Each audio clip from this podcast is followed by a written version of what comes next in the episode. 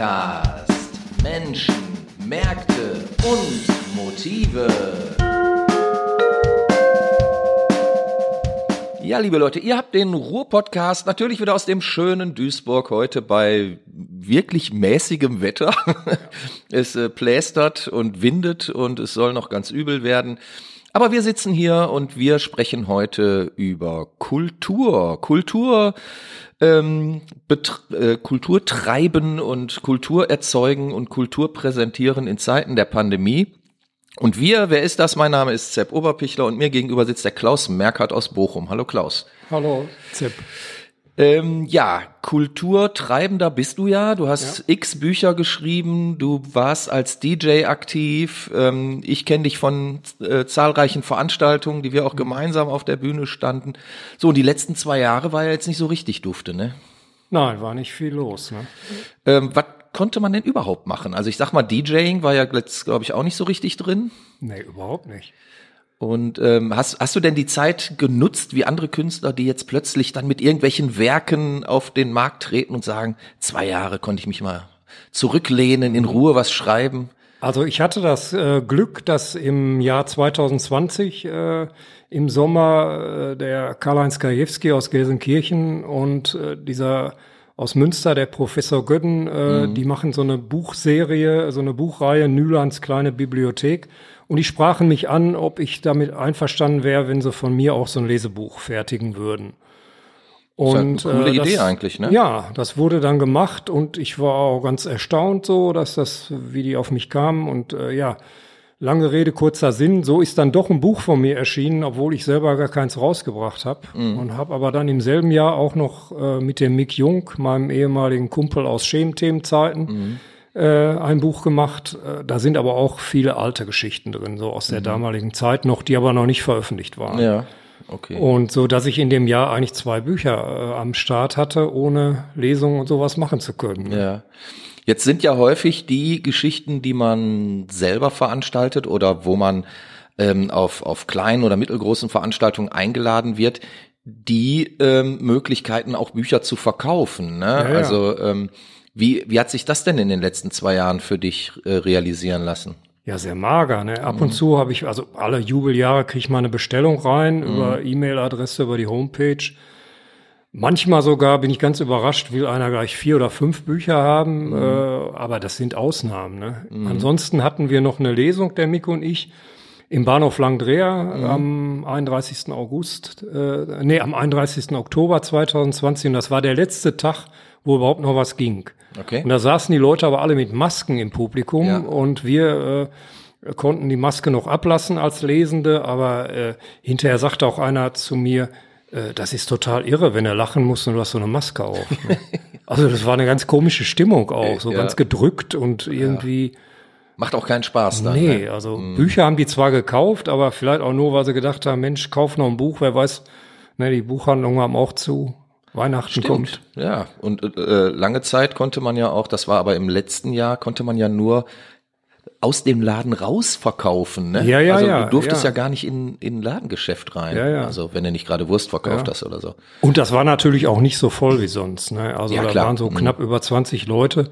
Und okay. äh, wenn man überlegt, wir haben zehn Jahre nicht zusammen was gemacht. Ne? Ja, ja, hätte da, eigentlich voll sein müssen. Die ja, Bude, und dann ne? im Bahnhof Langdreher, mhm. da laufen ja auch so Partys, wo ich auch auflege und da habe ich auch gedacht, da kommen so 50, 60 Leute. Ne? Ja. Ne? Aber das war eben auch wegen der Pandemie. Mhm. Ja, also ich sag mal so, in den letzten zwei Jahren ist ja generell sehr viel den Bach runtergegangen. Die ja. ganzen Veranstaltungen, die gecancelt worden sind. Ja. Viele Künstler haben ja auch ihre äh, Releases zurückgehalten ja. und ähm, warten darauf, dass sie wieder loslegen können, ähm, um dann halt auch beim Live-Spiel de facto ähm, ihre Sachen verkaufen zu können.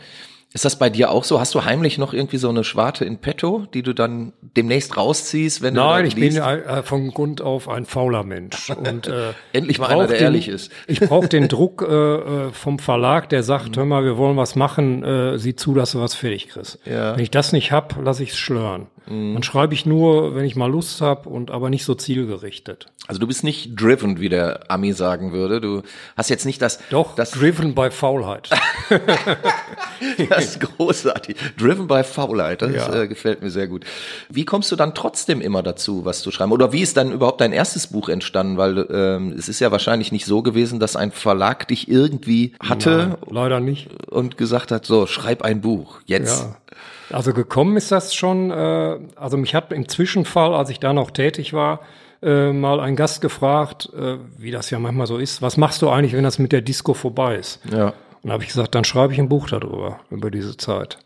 Das war da noch so, vielleicht ein bisschen auch im Scherz dahin gesagt, Ja, ja, aber klar. so ein Grundgedanke war schon da. Und das war auch mein Ziel, also das mal so niederzuschreiben. Vom ersten Tag an, wo ich im Pascha noch aufgelegt habe, äh, äh, 79 war das, bis hin eben dann zur Gründung des Zwischenfalls. Und das konnte ich aber erst realisieren, nachdem ich den Herzinfarkt hatte. Der war wann? Der war 89. 89. Und wann hattest du im Zwischenfall angefangen? Äh, das war ähm, 85. 85. Ja. Ja, also vorher hieß das ja Apple. Da habe ich aber auch schon aufgelegt. Ne? Das war aber mehr so eine Rockdisco. Okay. Ja. Jetzt hast du, bist du aber nicht so der klassische Rock-DJ, oder? War ich auch schon. Und Warst bin ich auch auch schon? manchmal noch. Ich Ah. ma, äh, also im Bahnhof Langendreher gibt es so eine also Oldie Night. Gesichter. So eine Oldie Night äh, alle am vierten Samstag im Monat immer. Ja, Na, ja. geht's natürlich nicht, aber die gab es eben. Und äh, da habe ich zweimal den Oldie DJ vertreten Mhm. äh, im Sommer immer, wenn der in Urlaub fuhr. Und ich habe hinten mache ich 80er dann. ne? Ja, ja, klar. Mhm. Aber das mische ich auch ein bisschen auf mit neueren Sachen und also es gibt ja vieles, was heute rauskommt, was auch so wie 80er klingt. Ja, absolut, klar. Ja, War ja eine Zeit lang wieder richtig angesagt, so die. ja natürlich. Ja. Vermisst du das? Einerseits so die, diese Live-Performance bei, bei Lesungen oder auf der anderen Seite auch hinterm DJ-Pult zu stehen? Das vermisse ich schon. Also beides, ne? Ja. Also hinterm DJ-Pult, man muss ja auch sehen, das verbindet sich ja auch ganz gut. Mhm. Es gibt Leute, die in die Diskothek gehen, die auch meine Bücher haben und ich habe dann so zwei äh, Möglichkeiten, äh, überhaupt an Leute ranzukommen. Ne? Weil ich Mhm. bin ja nicht mehr berufstätig und bin auch nicht mehr auf der Schule oder an der Uni. Da lernt man ja nicht mehr so viele Leute kennen. Und Mhm. durch die Disco ist das dann doch anders, ne? Dass dann immer wieder neue Leute auch mal dazukommen und ja, das ist ja beides weg, ne? Ja, klar. Wie wird das denn, ich sag mal, zukünftig sein jetzt? Also momentan sieht's ja so aus, die Inzidenzen gehen schrittweise zurück, man spricht wieder großflächig von Lockerungen. Wahrscheinlich, wir wissen es jetzt noch nicht, aber wird man ja vielleicht irgendwann im April oder Mai wieder Veranstaltungen machen können. Bist du dann auch direkt wieder am Start? Hast du jetzt schon Termine? Also äh, ich habe zwei, drei Termine, aber äh, das tröpfelt natürlich nur so, klar. ne? weil viele Veranstalter, ich habe ja auch viel genau wie du in Kneipen und so gemacht. Ja. Und die haben ja völlige Verunsicherung. Also weil die wissen ja auch nicht, wie viel können wir überhaupt reinlassen, wenn die Abstandsregeln sind. Das sind dann dann kleinere Läden wie Biercafé in Bochum. Ne? Wenn der eine Lesung machen will, ja, wie viel darf der denn da reinlassen? Fünf Leute oder sechs? Das bringt's ja nicht. Ja, klar. Und äh, das ist eben der Punkt, äh, schwierig dann. Ne? Also in Theatern geht das natürlich besser. Die haben dann 70, 80 Plätze. Wenn da nur 30 sind, ist das für eine Lesung immer noch okay. Immer Ne? okay. Mhm. Kennst du denn schon kleinere Läden, sag ich mal, die vielleicht gar nicht mehr aufmachen werden oder in dem Umfang gar nicht mehr aktiv sein werden? Also ich kenne keine, äh, weil ich so einen direkten Bezug nicht habe. Ich Ah, ja. habe ein bisschen so zu der Trinkhalle in Bochum. Ja. Also äh, da habe ich aber auch jetzt länger nichts gehört, weil es einfach auch äh, sich nicht ergibt. Ich Mhm. bin auch so gut wie gar nicht rausgegangen in der Zeit. Wohin auch? Ne? Ja, klar. Ich weiß nur vom ehemaligen Café Treibsand an der Ja. Kastropper Straße, dass die jetzt mittlerweile schon oft um 8 Uhr zumachen abends, weil keiner kommt. Ne? Kommt keiner, ne? Ja. Das ist ja das zweite Problem. Also nicht nur, dass man irgendwo hingehen kann, sondern Ja, ja. selbst wenn die Läden jetzt wieder aufmachen. Ja. Ich denke schon, dass es eine Übergangszeit geben wird, wo die Leute noch so verunsichert sind. Ähm, gut, manche werden vielleicht spontan drauf losstürzen und ähm, jeden Laden besuchen, der irgendwie eine offene Tür hat, aber ich könnte mir schon vorstellen, dass so da ein gewisses Stammpublikum erstmal Ja. sich ganz schön bedeckt hält. Ne? Und ich finde auch gerade für Lesungen ist das schwierig, weil äh, ähm, vielleicht vorher schon immer mal einige auch eine Lesung erlebt haben, die ihnen nicht so gefallen hat und äh, die sich dann sagen, ach nee, bleib ich lieber zu Hause, wer weiß, hinterher ist das langweilig und da wieder sowas aufzubauen, dass ein beständiges Publikum kommt, äh, das wird schwer, glaube ich. Das wird, glaube ich, dauern tatsächlich, Ja, ja. ja.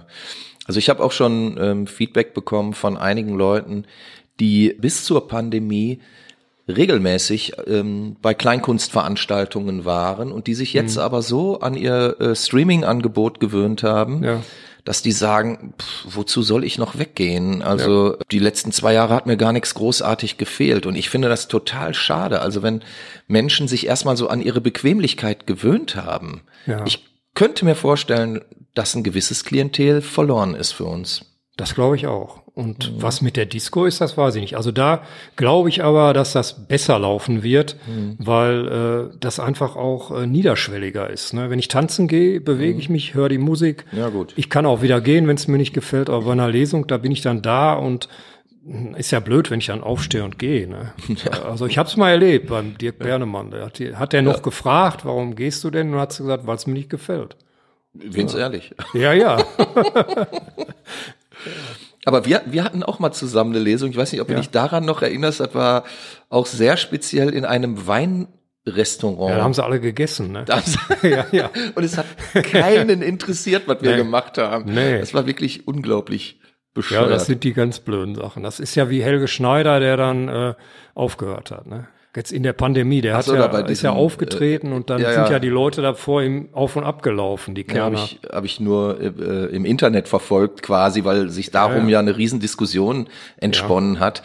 Ja, fand ich auch ein bisschen überzogen. Aber vielleicht war seine Reaktion auch ein bisschen überzogen. Na, er hat das Streng ja genommen. aufgeklärt. Er hat gesagt, äh, das hätte ihn auch völlig geschockt. Und da war ja sein, äh, sein Sohn, der ist ja erst elf Jahre oder so, der hat ja Schlagzeug gespielt und Mhm. Ah ja, der war richtig. auch ganz verunsichert. Ja. Und äh, so dass er gesagt hat, äh, ich habe wirklich gedacht, das geht nicht weiter. Also Mhm. das kann ich auch meiner Band nicht zumuten, dass wir da spielen und keiner hört zu. Ne? Auf der anderen Seite, finde ich, muss man Profi genug sein und so ein Ding einfach wegspielen. Ja. Ich meine, das haben wir ja auch gemacht in diesem Weinrestaurant, Ja, Lokal, natürlich. reiß mich um. Ja. Aber man fühlt sich schon echt bescheuert hinterher. Ne? Ja, klar, natürlich. Und Das- die Zeit geht dann auch nicht rum. Ne? Nee, das ist ja das Problem. Wenn du dann so eine 10-Minuten-Geschichte anfängst, kommt dir die vor wie eine halbe Stunde. Ja, das ist wirklich bitter, das stimmt. Ja, was, was ist denn von, von dir jetzt so an, an künstlerischen Sachen zu erwarten? Ich sag mal in, in nächster Zukunft, so die nächsten ein, zwei Jahre. Also arbeitest du gerade an irgendwas aktuell? Also ich habe zwei äh, Buchprojekte. Äh, das eine ist etwas weiter. Da habe ich Mhm. aber das Problem, äh, dass ich das alles aufeinander abstimmen muss. Okay. Also ich schreibe ja, äh, eigentlich bin ich ein Kurzgeschichtenschreiber. Richtig. Mhm. Und ähm, habe aber trotzdem eine Romanidee im Hinterkopf. Mhm. Und zwar hatte ich mal ein Buch gemacht, Schatten voraus, was so ein bisschen so Fantasy, Horror, aber Komik natürlich auch Mhm. ist. Und äh, dazu wollte ich immer mal ein Follow-up schreiben, beziehungsweise ein Prequel heißt das, glaube ich, wenn man was beschreibt, was davor eigentlich war. Mhm. Ja. Mhm.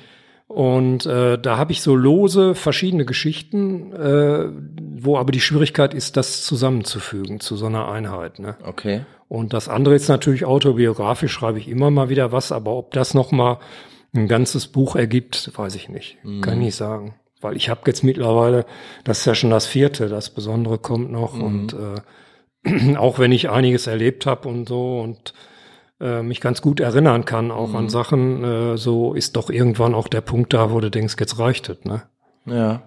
Ja. Das kann ich mir vorstellen. Also kenne ich ja selber das Gefühl. Also bestimmte Aber ich bin, Themen sind ich, auch durch. ich bin ja auch so, ich, ich habe jetzt zehn Bücher, gibt's jetzt von mir. Und ich denke, äh, da ist auch nicht mehr der Druck so da, unbedingt noch zehn zu schreiben. Aber Ja. so ein Typ bin ich auch nicht. Ja. Irgend, irgendwann hat man sich auch so ein bisschen auserzählt, oder? Ja, manchmal ist das Gefühl schon da, dass man denkt, Mensch, was willst du denn jetzt noch schreiben? Ja. Das ist interessant, dass du das jetzt sagst. Ich hatte ja mit der Anja Liedke vor ein paar Monaten auch ähm, einen Podcast gemacht. Und sie hatte mir dann auch gesagt, ich glaube, das war jetzt mein letztes Buch, weil irgendwie fühle ich mich so, als hätte ich alles gesagt. Ja. Ich meine, wahrscheinlich, wenn sie dann zwei Jahre Pause macht oder so, kommt doch wieder irgendein Langtext raus, ne? Aber Ja, ja, ja. so die, die, dieser äh, Gedanke, etwas zu Ende erzählt zu haben, der ist schon auch da, so, ne? Und ähm, ich hatte auch mit mit Werner Strelitz da mal drüber diskutiert und und er sagte dann, man muss fühlen, ob man noch einen langen Text in sich hat. Fand ich total schön die Ja. Formulierung. ja, der ist ja aber auch, der, der weicht ja noch aus. Er hat ja auch mal was gemacht hier bei Edgar Allan Poe und so. Genau. Und, äh, man muss sich dann auch vielleicht neue Gebiete erschließen, die aber jetzt auch nicht so fremd sind, dass man jetzt denkt, äh, man wird jetzt zum Verräter an seiner eigenen Sache. Ne? Mhm. Aber ich äh, bin da auch immer, dass ich so denke, ja, was gibt es noch für Möglichkeiten für mhm. dich, ne? aber nie äh, überanstrengen. Ne? Das ist schon genau. wichtig. Denk, denkst du beim Schreiben auch schon ans Publikum oder ist das erstmal komplett außen vor? Ähm, also beim Schreiben kann ich das gar nicht machen, weil mhm. ich dann ins Stocken geraten würde und die ganze Zeit nur überlegen würde, äh, funktioniert das oder nicht. Also ich muss ja auch in diesen Flow kommen. Ja. Und dazu ähm, muss ich die Gedanken frei kreisen lassen. Da kann ich nicht an irgendwie berechnende Dinge denken, an Verkaufsschlager oder Publikum. Das ja. geht nicht. Okay. Ja. Hast du eigentlich jemals darüber nachgedacht, selber auch Musik zu machen? Ich meine, du bist ja nun wirklich äh, mit der Musik sehr eng äh, verbandelt mhm. und hast viel mhm. aufgelegt und so. Mhm. Aber selbst in einer Band gespielt oder so hast du nicht, ne? Nein, habe ich nicht. Also ich hatte mal eine Gitarre, weiß ich, äh, aber dann das Lernen, also diese Griffe und das, das war mir dann zu mühselig irgendwie. Und dann habe ich irgendwann Solche Leute werden doch dann in der Regel Bassist. ich bin DJ geworden. Ja, auch cool. ja. Aber ähm, ich sag mal, die Ambition jetzt selber irgendwie Musik zu machen, war so in der Form gar nicht da. Nein, war nicht da. Ich glaube, ich mhm. hatte immer großen Spaß daran, äh, Musik zu hören mhm. und mir zu überlegen, wie man das zusammenstellen kann. Also okay. wie ich das machen würde. Und von daher war es eigentlich auch folgerichtig, dass ich irgendwann als DJ äh, gearbeitet habe. Ne? Ja. Gut, jetzt hast du wahrscheinlich in deiner Funktion als, als DJ oder auch als, als Literat, der auch hier in der Region ähm, recht bekannt ist, aber auch in einer bestimmten Szene, ne, hm. Gothic, Wave etc. recht bekannt ist, Würdest du sagen, dass es hier im, im Ruhrgebiet so eine richtige Szene gibt? Gibt es hier eine literarische Szene oder eine Musikszene? Gibt's das? Also zur literarischen Szene, es gibt ja immer so Zusammenschlüsse, so mhm. Äh, wie jetzt die Bochumer Literaten aus Bochum okay, oder, oder mhm. literarische Gesellschaft von dem Köln. Aber der, der äh, Autor ist ja irgendwie so ein, so ein zwiegespaltenes Wesen. Einerseits äh, möchte er sich austauschen, andererseits ist er aber auch Einzelkämpfer. Ne? Mhm. Und ich glaube, das ist so ein bisschen so der Punkt, an dem sich das immer so reibt. Also äh, inwieweit äh, mache ich was gemeinsam und inwieweit mache ich es für mich selbst. Ne? Mhm. Äh, und Konkurrenz ist natürlich auch da. Ne? Mhm. Das ist auch klar. Ich, ich Mit wem bist nicht. du denn in Konkurrenz? Mit ich in Konkurrenz. Ja schwierig. Also ich sehe mich, also das möchte ja wahrscheinlich jeder dann doch irgendwie so äh, für mich selbst. Ne? Mhm. Also dass ich denke, ich bin, habe jetzt nicht das Rad neu erfunden, aber so die Art und Weise, wie ich schreibe, ist schon nicht so häufig. Mhm. So, so sehe ich das. Obwohl ja, ja ich habe ja jetzt mal irgendwie eine schlechte Kritik gekriegt. Äh, äh von dem Dirksen da, dem so. Chef von Owatz, mhm. ähm, der ja gemeint hat, ich äh, hätte alles von Bukowski abgeschrieben. Das kann ich zwar nicht so sehen, weil ich über ich Pferde wetten und trinken nicht so schreibe, ja. aber weiß der Teufel, wie der darauf kam. Ja, gut. Man fragt sich ja eh manchmal, wenn man Kritiken liest, wie die Leute drauf kommen. Ja. Also das, das ist wirklich äh, sehr erstaunlich, ja. ja. Jetzt kennt man ja aus Bochum, also wenn man einen etwas größeren Kreis zieht, wird man ja immer nur auf Gosen angesprochen. Ja. Ist das jemand, zu dem du dich in Konkurrenz sehen würdet? Habt ihr irgendwelche Bezugspunkte oder irgendwelche Berührungspunkte? Also ich habe den Frank irgendwann mal, hat er mich angesprochen. Und ja. zwar war das im Zusammenhang mit diesen Wolfgang Weltlesungen. Ah, schön. Ähm, da hat er ja die Einführung gemacht. Also ja. er hat beim ersten Mal dann äh, was gesagt zu Wolfgang und hat ein bisschen was gelesen. Und äh, ich war aber auch dabei. Da waren ja. so vier weitere. War das in der Rottstraße, die Veranstaltung? Nein, das war in der äh, Lutherlab-Kirche in, in Langendreher, ah, okay. in der Lutherkirche. Mhm. mhm. Und ähm, da war ich bei der ersten Veranstaltung, wo der Frank das da gemacht hat. Mhm. Und dann mhm. kam der in der Pause auf mich zu und sagte, ach, äh, man kennt sich ja doch irgendwie, aber doch nicht. Ich wollte mal Hallo sagen. Mhm. Fand ich total nett. Mhm. Ne? Und äh, dann bin ich auch ein, zwei Mal bei seinen Sachen da gewesen und ich finde den eigentlich ganz nett, den Frank. Ja. Also natürlich, jeder, der erfolgreich ist, hat auch Leute, die dann rumkritisieren und sagen, mhm. der macht ja nur das oder so. Aber er hat es immerhin geschafft. Ne? Also ja, das ist, ist ja schon lange toll. dabei also, und mhm. äh, also, kann man ja, kann man ja aber jedem gönnen. Ja, aber mich in Konkurrenz sehen, nö, er nicht. Mhm. Also ich finde, er hat auch einen guten Humor drauf, ein bisschen anders als ich, aber das ist ja auch richtig ja, so. Ja, finde ich ne? schon sehr anders. Aber, ja? ja, also ich finde seinen Humor schon schon sehr anders ja. als deinen jetzt. Vielleicht kenne ich auch nicht so viel von ja. ihm. Ich kenne eigentlich nur liegen lernen und dann habe ich mal in Radio Heimat so reingelesen. Ja, ja. ja ich habe bin zweimal mit, mit dem zusammen aufgetreten. Da war er aber noch mit dem Malmsheimer zusammen, also als Ja. Tresenlesen. Ja, ja. Da waren wir in Oberhausen in der Schwibschwager Show. Da habe ich ja mit dem Schlafke zusammen noch äh, ähm, als Duo fungiert. Und ähm, ja, ja, ich fand es ein bisschen komisch. Also mit, mit dem äh, Kollegen Malmsheimer äh, war ein direkter Draht da. Also wir waren spontan irgendwie äh, im Gespräch und da hat sich der Frank eigentlich immer so ein bisschen absentiert. Also Ja, er ja. wollte, wollte so seinen eigenen Backstage-Raum haben, wo er Ja, sich ja. dann hingesetzt hat. Bisschen piefig, muss ich Bei sagen. mir war es fast umgekehrt. Also ich habe den Malmsheimer mal äh, im Ruhrpark gesehen. Ja. Und zwar war ein warmer Sommertag und er saß da äh, auf so, ein, so einer Bank und ich saß gegenüber und erst beim, als ich hochblickte, Mhm. äh, sah ich, dass er es war. Und dann ist ja so eine komische Situation. Man Mhm. kennt den irgendwie, aber irgendwie will man ja auch nicht aufdringlich sein. Mhm. Und äh, er hat aber so geguckt, dass er sagen wollte, sprich mich bloß nicht an. Ne? Und das fand ich dann so ein bisschen komisch. Ne? Und äh, da habe ich auch mal einen ganz witzigen Blog drüber geschrieben. Also, über die Situation. Weil das so affig ist. Ne? Hab Ja. ich gesagt, Mensch, ich war da auch schon mal in eine Watz drin, eigentlich müsstest du mich doch kennen oder so. Aber naja, ich finde das, ähm, ja. Ich habe aber auch schon mal von anderen Leuten äh, gehört, so die hatten ja auch mal Streit, die beiden. Ne? ja, ja, offensichtlich. aber jetzt machen sie wieder was zusammen. Ja, ne? wa- was ich auch schön finde. Also ich finde die im, im, im Doppelpack wirklich großartig. Ne? Ja. Und auch die ähm, beiden Veranstaltungen, die wir mit denen gespielt haben, waren schon, waren schon toll. Also die sind im Doppelpack auf der Bühne einfach eine Granate. Also die geben Ja. richtig Zunder irgendwie Mhm. und das ist schon einfach großes Kino. Die Also ergänzen sich auch gut, ne? Perfekt, finde ich. Und das macht es wahrscheinlich auch aus, dass sie so sehr unterschiedlich sind vom Typus Mhm. her. Ja, die haben sich dann irgendwann, das war, war aber schon in den 90ern oder so, dass sie sich getrennt haben. Ne? Und Mhm. Ja, dann ja. ist so jeder seiner Wege gegangen. Ähm, völlig okay. Also kommt ja in den besten Bands vor. Ja.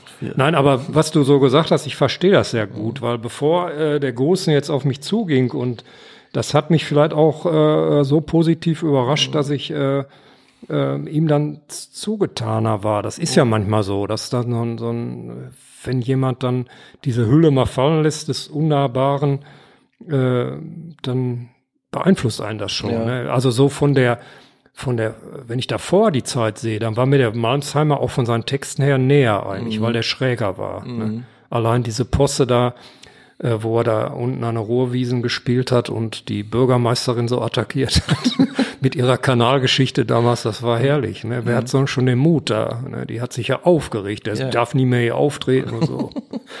ja, aber da, also auch bei der Anstalt habe ich ihn öfter mal gesehen im Fernsehen. Ne? Er ist schon, er hat schon was drauf. Ja, ohne Frage. Ja, ja. Naja, sehr gut. Aber was ist von dieser viel beschworenen Ruhrgebietsszene zu halten? Gibt's die überhaupt? Oder gibt's viele kleine Szenen irgendwie? Das, ich glaube, es gibt viele kleine Szenen, äh, aber so eine richtig, so ein richtig doller Zusammenhalt, vielleicht kommt das mal, ne? Also kann ja sein, dass irgendwann mal so eine Zeit entsteht, wo man automatisch näher zusammenrückt, weil man merkt, man hat doch miteinander zu tun und muss füreinander äh, einstehen oder so, ne? Also gerade jetzt weiß man ja nicht, wie es weitergeht mit äh, der Zeit nach Corona und was kommen wird und auch die Situation der Verlage, jetzt wenn man wieder auf Literatur zurückgeht, jedes Mal, wenn mein Verleger anruft, denke ich, der sagt mir jetzt, dass er aufhören muss oder so, ne? weil das ja wirklich auch eine komische äh, Situation auch für die ist. Absolut, ja, ist ja für jeden gerade doof. Und da ist ja so ein bisschen Zusammenhalt auch nicht verkehrt. Ne? Ist es denn bei dir auch so, dass du eigentlich nur verkaufst, wenn du auch live in Erscheinung trittst? Also es hat einen starken Zusammenhang. Ja. Also natürlich geht auch so mal ein Buch bei Amazon, aber du weißt ja selber, Ja. was ist das am Ende? Ne? Ja. Also äh, wenn ich nicht auftrete oder keine Lesung habe oder so, dann verkaufe ich persönlich, oder sagen wir mal anders. Es gibt Bücher, äh, da habe ich äh, den Großteil der Bücher verkauft Mhm. und es gibt aber auch welche, da ist das so halbe halbe. Ne? Vom Verlag und von Ja, dir dann. ja. Mhm. Aber die Tendenz ist immer so, äh, dass ich zumindestens die Hälfte der Auflage dann verkaufe. Ne? Mhm. Aber gut, selbst davon kann man sich keine Traumschlösser bauen wahrscheinlich. Auf gar keinen Fall, nein, nein. Also mein bestverkauftes Buch ist immer noch Hab Sonne, das erste eben, oder Ja. vielleicht auch das, Was, Was aber damals eine super Kritik in der Watz hatte, da kann ich mich noch dran erinnern. Das hat eigentlich nur gute Kritiken Ja, gekriegt. genau. Bis, bis auf jetzt hier Herrn Dirksen, der meint, ich hätte es von Bukowski abgeschrieben. Was ich für ziemlich ausgemachten Humbug halte. ja. Ich denke, das ist auch mehr eine andere Geschichte gewesen, die zu tun hat mit seiner Reihe da. Ne? Äh, Der macht ja auch so eine Reihe Watz, äh, Kultur, Bochum, Ja. wo verschiedene Autoren dann äh, wieder veröffentlicht werden. Und die Münsteraner, die machen da ihre Reihe und vielleicht hat das auch damit zu tun. Meinst du ein bisschen Konkurrenzgefrickel? Irgendwie sowas, ja. Oder ich habe über irgendeine Band schlecht geschrieben, die er mag. Kann auch sein. Das mache ich ja manchmal gerne. Was ja okay ist, solange du nicht die Hu antastest. Nein, die würde ich nie angreifen, um Gottes Willen. Ähm, nein, ich, äh, also mich hat das früher immer geärgert. Ich bin ja nun mal bekannter, Dark, bekennender Dark Wave-Fan. Klar. Und die wurden ja immer so ein bisschen, äh, wurde sich drüber lustig gemacht. Ja, ja. Ich weiß noch, ich war mal bei Discover, äh, da hat der Odermann gearbeitet dahinter Mhm. und dann kam irgendwie die Sprache auf Sisters of Mercy und dann hatte ich irgendwo von einem gehört, dass die so ein Kinderlied vertonen wollten. Mhm. Und dann sagt der Odermann, das ist doch nichts Neues, die machen doch nur Kinderlieder. und so, so war das eben immer irgendwie ein bisschen, äh, dass die Gruftis so oder die Dark Waver belächelt wurden. Ja, Gut. und äh, da macht es mir dann natürlich umso mehr Spaß, auch mal über die anderen mich lustig zu machen. ne? Aber das, das ist doch das Schöne so am, am Musik machen und am Fantum, dass man sich mit den anderen in die Haare kriegt. Ja, ja. Also, ich meine, das muss ja jetzt nicht immer direkt in eine Schlägerei. Nein, muss auch nicht so bierernst Nein, sein. Ne? eben. Aber das, so ein bisschen das Frotzeln und so rauskitzeln und den anderen so ein bisschen Ja. aus der Reserve locken, das ist doch total klasse. Oder auch wenn man mal sagt, äh, eine, eine Band, die total angesagt ist, mir hat's nicht gefallen. Ne? Mhm. Ich habe mal über Joe Cocker hergezogen und dann war im Publikum ein Joe Cocker-Fan. Aber der hat schallend gelacht und hat gesagt, ich finde aber das überhaupt nicht so, aber trotzdem war gut Ja, geschrieben. aber das ist dann genau Humor. Also Ja, ja, genau. wirklich humorlos wäre jetzt gewesen, irgendwie so empört aufzustehen. Das Ja, ja. höre ich mir hier nicht weiter an. Genau. Ja. Nicht von Ihnen, Herr ja, ja, genau. So ein Ding. Ja. lustig. Welche Band fandst du denn aus dem Ruhrgebiet mal gut? Aus dem Ruhrgebiet mal gut. Ähm, ja. Multicolored Shades. ja, die waren gut. Die waren gut. Ja. Ne? Bis sie hinterher so anfingen äh, zu meinen, sie wären so Poser-Metaller. Ne? Da fand ich, haben sie den falschen. Äh, Ja, war so genommen. ganz am Ende, ne? ja, ja. Ja gut, aber so die ersten drei Platten. oder Die so spiele ich auch heute noch. Also dieses äh, Teen Teen, Sex Sex, Confusion. Äh, Transfusion. Transfusion, ja. Genau. Confusion ging auch, aber Ja, das war von New Order, glaube ich. Confusion Ja, richtig. mal Mhm. So. Ja, ja. Nee, also das äh, spiele ich immer noch gerne. Also Ja. kommt auch gut an. Bestimmt, Ja, ja. klar. Und sonst fallen dir spontan noch andere Truppen ein? ja bin ich, hab ich Hollies vielleicht. Habe ich jetzt ein Brett vom Kopf, was das angeht. Ich weiß, Fairsex hier. Fairsex, ja gut, klar, Mick ne, Jung, Äh, klar. Also das gefiel mir natürlich auch gut. Diese Invisible Limits, die waren ja auch zumindest im Bereich, äh, wo ich gearbeitet habe, ganz Mhm. bekannt, aber das war nicht so ganz mein Ding. War aber auch tiefe 18. Aber No More, die waren eigentlich ganz interessant. Wie? No More heißen No More. die. Die haben angefangen mit so Minimalelektronik und haben dann aber so Nick Cave-artige Sachen gemacht. Okay. Also ganz anders hinterher. Die habe ich nicht so am Schirm, muss ich sagen. Das war auch eine Band von diesem Ruf-Label. Die Ja, ja gut. Die, auch Bochum. Ja, ja. ja. Ja, Bochum hat schon eine relativ hohe Dichte auch so an coolen Bands und überhaupt so an Kultur. Ja, ja. Woran liegt das, dass äh, Bochum da? Also ich finde auch diese Band und mir der Mond ganz gut. ja, also, ja, gut, klar. Toll. ja. Finde ich auch. Mit denen habe ich auch schon mal bei Bochum Total zusammen was gemacht. Ja, ich habe mit denen beim, beim letzten äh, Neubauten Welttreffen zusammengespielt. Ja, Auch toll. Tolle Band, auf jeden ja Fall. auf jeden Fall interessant. Schönen Gruß auch, nach ne? Bochum natürlich hier an dieser Stelle. Ja, aber ja, klar, auf jeden Fall. Ne? Ja. So Mali. Genau, ja, ja, richtig, genau. Aber äh, hast du dafür eine Erklärung vielleicht, wa- warum, also Bochum finde ich, aber vielleicht liege ich da ja auch falsch, ähm, Bochum hat immer so die, irgendwie die beste Szene gehabt. Auch wenn das jetzt vielleicht ein bisschen doof klingt und Leute mir aus Essen vielleicht ins Gesicht springen würden. Aber Essen war nie irgendwie wirklich was los. Nein, Außer mal- Creator, hatten sonst mal kam, in- in und Sodom kam nichts aus Essen. In irgendeiner Zeitung hatte ich mal gelesen, das Beste an Essens Nachtleben ist die Autobahnauffahrt nach Düsseldorf. Ne? Ja. das war jetzt sehr aber böse. Das kannst du auch über Duisburg sagen. ja. Oder über ja, Gelsenkirchen. Also Bochum ist vielleicht, äh, weiß ich nicht, die waren ein bisschen lockerer, was so diese, diese äh, Nachtkonzessionen anging für Kneipen und Diskotheken. Ihr hattet ja vor allen Dingen Läden, wo ja, gespielt ja, ja. wurde. Und ja, so, ja, ne? aber das lag ja auch daran, weil die Ordnungsämter, glaube ich, äh, nicht so streng waren, Mhm. vielleicht anderswo. Oder es war eine Idee dahinter, dass man gesagt hat, Mensch, wir sind eingeklemmt zwischen Dortmund und Essen. Mhm. Als, als äh, reine Konsumstadt haben wir keine Chance. Wir müssen das Nachtleben vielleicht in den Vordergrund äh, rücken. Dass wir über die äh, Partymeile äh, Leute hier hinlocken, die dann auch die Stadt beleben. Ne? Und ihr hattet natürlich dieses Theater, was ja deutlich über die Grenzen hinaus Ja. bekannt war, ne? Ja, ja. wenn man an die entsprechenden Intendanten auch denkt, ne? Ja. Zadek und so, der seine große Zeit auch bei euch hatte in Bochum. Ja. Also da, das habe ich schon äh, immer so als wirklich gewichtige Kulturstadt Ja. so erlebt. Ja. Und dagegen konnten die anderen Städte im Umkreis eigentlich relativ abstinken, muss ich sagen. Was ich komisch finde oder auch früher schon fand, äh, das Ruhrgebiet ist ja eigentlich ein sehr dicht bevölkertes Gebiet. Ja. Und dass hier nicht ein größerer Verlag entstanden ist, ne? Das- Außer, außer äh, Watzens, meinst du?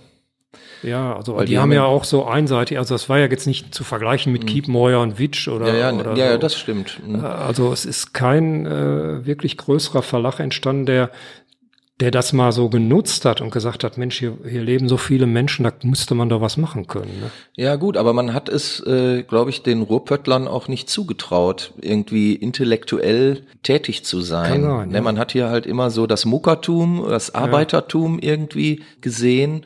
Und es war ja, glaube ich, auch nicht wirklich gewünscht. Also ein Arbeiter, der plötzlich intellektuelle Texte liest oder Sachen, die über den normalen äh, Arbeitshorizont hinausgehen, der könnte ja irgendwann aufbegehren und ähm, so äh, ja andere Lebenseinstellungen entwickeln. Das Ja, das ist überhaupt ja eine nicht. Wende. Also ich glaube, in den 70er Jahren war das durchaus noch so, dass Mhm. man sich dafür interessiert hat.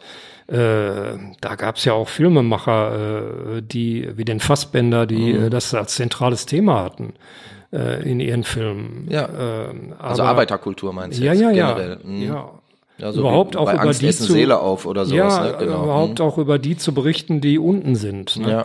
Äh, und äh, das ist ja ganz weg. Also ich glaube, das hat sie auch verändert durch Mhm. diese doch eher so äh, neoliberale Ausrichtung und kapitalistischer äh, ist das so weggefallen. Plötzlich Mhm. hat man sich nicht mehr interessiert für die da unten.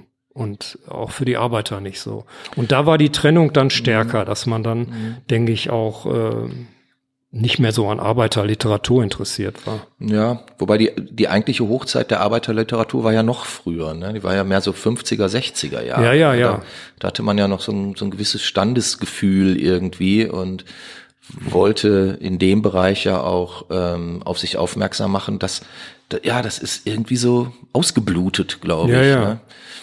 Aber hier der letzte, der bekannt geworden ist, der ist doch dann nach Berlin gegangen. Äh, Rothmann. Ja, genau. Genau.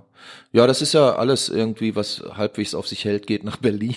Ja, ja, klar, aber ich wollte nur sagen, da Ja. war es durchaus noch möglich, dass man Ja. so als so ein Arbeiterliterat äh, doch Anerkennung fand. Während Wolfgang Welt, das Gedöner hast du ja auch mitgekriegt, Ja, ja, klar. da zig gesagt haben, der muss den Literaturpreis Ruhr kriegen, aber man hat sich ja mit Händen und Füßen wohl dagegen gewehrt. Ne? Ja, klar, weil bestimmte Personen an der Spitze der Vergabestelle äh, den halt gar nicht abkonnten. Ja, ja. Und ähm, ja, ich hätte es auch gern gesehen, wenn Wolfgang Welt den Preis irgendwie mal bekommen hätte. Wäre für ihn sicherlich auch eine schöne Anerkennung gewesen. Ja. Ähm, aber ja, schade. Ja, aber das, ich will das jetzt auch gar nicht so persönlich nehmen, aber äh, ich glaube, dass da so der Punkt schon äh, war, wo man das nicht mehr so respektiert hat oder nicht mehr, man hat zumindest gedacht, äh, der hat vielleicht ganz gut geschrieben, aber es reicht nicht für einen Literaturpreis, ne, dass da schon wieder, und in den letzten Jahren, wenn ich das so beobachte, ist es ja tatsächlich wieder so, dass immer Surkamp gewinnt. Ne? Eigentlich kann man direkt nach Surkamp den Preis geben. Ja, oder Leute, die in Berlin wohnen. Ja, oder so. oder beides. Oder beides. genau. Ja. Ja, gut, also ist ja die Frage, inwiefern so ein Preis überhaupt wirklich wichtig ist. Also äh, natürlich ja, freut sich jeder über einen Preis. Ne? Das Preisgeld ist genau. Das ist, das ist gut, genau. Ja, ja ähm, wie denkst du denn, wird sich die Ruhrgebietskulturlandschaft, wenn man es jetzt mal so ausdrücken möchte, äh, weiterentwickeln? Also ich sag mal, Pandemie meinetwegen ist jetzt so ein bisschen auf dem absterbenden Ast. Ähm, wird sich was tun? Wird sich daraus vielleicht auch aus, aus dieser, aus diesem zwei Jahre Stillstand, wird sich da jetzt vielleicht ein Feuerwerk der Kreativität entfalten? Ich glaube nicht. Ach. Ich befürchte nicht. Also ich glaube, die Großen werden natürlich weiter äh, ganz gut dabei sein, weil einfach äh, die Leute prinzipiell auch äh, nicht so sehr abwägen müssen, kann ich mir das leisten oder nicht. Ne? Mhm. Äh, und aber so im, im kleineren Bereich, also bei den äh, Studenten, den Schülern, da wird es vielleicht schwieriger werden, ne? weil mhm. da sind die Interessen ja auch groß äh, und vielleicht ist da doch inzwischen sowas eingekehrt, dass man sagt, ach, wir treffen uns lieber am Wochenende und gucken irgendwie eine Netflix-Serie. Ne? Ja. Mhm. Also das befürchte ich schon, ich dass das irgendwie befürchte so sein das wird. tatsächlich auch. Also muss ja. ich ganz ehrlich sagen. Und ähm, ich fände sehr schade, weil dadurch ja auch Clubkultur äh, flöten geht, ja, weil dadurch ähm, sicherlich die kleinen Bühnen noch mehr zu knapsen haben ja. und ähm, ja, auch, auch junge Bands oder so, die ihre ersten Gigs spielen, wo, wo sollen ja. die noch spielen, wenn keiner mehr kommt? Ne? Also das ist ja auch albern. Mhm. Ich habe das in dem Buch Das Besondere kommt noch, ist so ein Kapitel drin, mhm was eigentlich so so ein bisschen in die Zukunft sehen. Da gab es ja noch keinen Corona, jedenfalls war es noch nicht bekannt. Mhm. Das erschien November äh, 2019. Mhm. Ähm, da ist so ein Kapitel drin, wo ich so etwas ironisch beschreibe, äh, dass die Mächtigen, um es mal jetzt platt zu ja. sagen, äh, auch dran interessiert sind, äh, dass der freidenkende Künstler gar nicht mehr so im Fokus steht, ne? mhm. ne? weil das die einzige Gefahr noch ist. Ja, ich habe das dann so lustig gemacht, gesagt, man stelle sich vor, der Friedrich Merz wäre auf so einer Party und äh, Mick Jagger steht daneben. Ne? Und die mhm. Frau von ihm würde dann sagen, auch der Mick ist auch nicht schlecht. Mhm. Also das fällt ja weg, wenn man die Leute so abkanzelt, dass sie gar nicht mehr hochkommen. Ne? Ja. ja. Also ich habe das mal, es gibt diesen Musiker, äh, von IMX, ich weiß den Namen von dem nicht, äh, das ist so eine schillernde Figur, der eigentlich so ein Bowie der Neuzeit ist. Immer mhm. unberechenbar, mal macht er so eine Musik, dann wieder mehr so. Okay. Äh, live sehr schillernd. Und da stand meine Watzenbericht drüber, äh, dass der eigentlich sehr, sehr gut wäre, ähm, aber heute nicht mehr hochkäme, weil das einfach nicht mehr gefragt wäre. Ne? Mhm. Also so ein Bowie von heute äh, hätte es ganz, ganz schwer. Ja gut, das kann man ja über viele sagen. Also ein Dylan würde heute auch nicht mehr hochkommen. Ja, aber schon eher. Also ich denke, das hat auch was damit zu tun, äh, je mehr äh, du äh, die angepassten Wege gehst, äh, mhm. desto äh, einfacher wird's. Obwohl man das vom Dylan ja jetzt auch nicht behaupten kann, dass man angepasster war. Ähm, vielleicht ist das auch nur aus meiner Sicht so. Mhm. Aber ich glaube, allgemein ist es viel schwerer. Ne? Für Musiker, für Künstler, Grundsätzlich, äh, mhm. mit einer eigenen Richtung sich durchzusetzen. Ne? Ja, ja. Auch die auch. Medienlandschaft hat sich ja völlig verändert. Früher, äh, wenn ich da äh, zu was, also vor ein paar Jahren noch geschrieben habe, äh, ich lese da und da, dann war ein Artikel da drin. Ja, ne? klar. Ne? Heute, mhm. da kannst du mal gucken, da kannst du Glück haben, dass mal was kommt. Ja, als Termintipp. Ja, ja, genau. aber wenn du Pech hast, kommt eben gar nichts. Ja, ne? genau. Und äh, das äh, führt ja auch noch, das haben dann auch die kleineren Veranstalter schon gesagt, dass das mhm. ihnen auch so geht. Ne? Äh, ja, klar. Und das wirkt sich ja auch aus. Ne? Mhm. Ne? Ja. wenn man nicht mehr erscheint äh, medial. Zumal die große Zeit von Facebook ja auch vorbei ist. Ne? Mhm. Ja, gut, dann muss man halt andere Kanäle finden. Also ja. irgend, irgendeine Sau wird ja immer durchs Dorf getrieben. Ja, aber was du eben auch gesagt ja. hast, das ich, äh, sind alles so Sachen, wo ich auch denke, äh, es wird sehr schwer werden ne? mhm. für die äh, die Acts, wo jetzt nicht so viel Geld, nicht so viel Werbung hintersteht, wieder Publikum zu ziehen. Ne? Ja, glaube ich auch. Also sehen wir ein wenig besorgt in die Zukunft. Ja, aber da wird sich ja noch wieder was ja, Neues ergeben. Irgendwas ne? also Neues wird sich bestimmt auch, ergeben. Also, ja. Vielleicht werden mal wieder die Leute im Modern, die von Haus zu Haus ziehen. Ne? So drei auch Literaten, nicht. die sich zusammentun und ja, anschellen. Man macht mehr, mehr auf der Straße, kann ja auch sein. Ja, oder, oder irgendwo anschellen und so. sagen, können wir nicht mal vorspielen ins Wohnzimmer. Ne? Ja, so Wohnzimmerkonzerte gab's ja äh, während der Pandemiezeit auch einige. Ja, ja ich könnte mir schon vorstellen, dass vielleicht kann man daraus auch eine Tradition machen. Ja, ja. Aber bis man da seinen Teller äh, für Wochen füllen kann, da wird natürlich auch hart, ne? Das wird hart, ja. Muss man sehen. Also, naja. Ich weiß nicht, hast du noch irgendwas feil zu bieten jetzt hier? Nein, habe ich nicht. Spontan äh, fällt mir jetzt auch nichts mehr ein.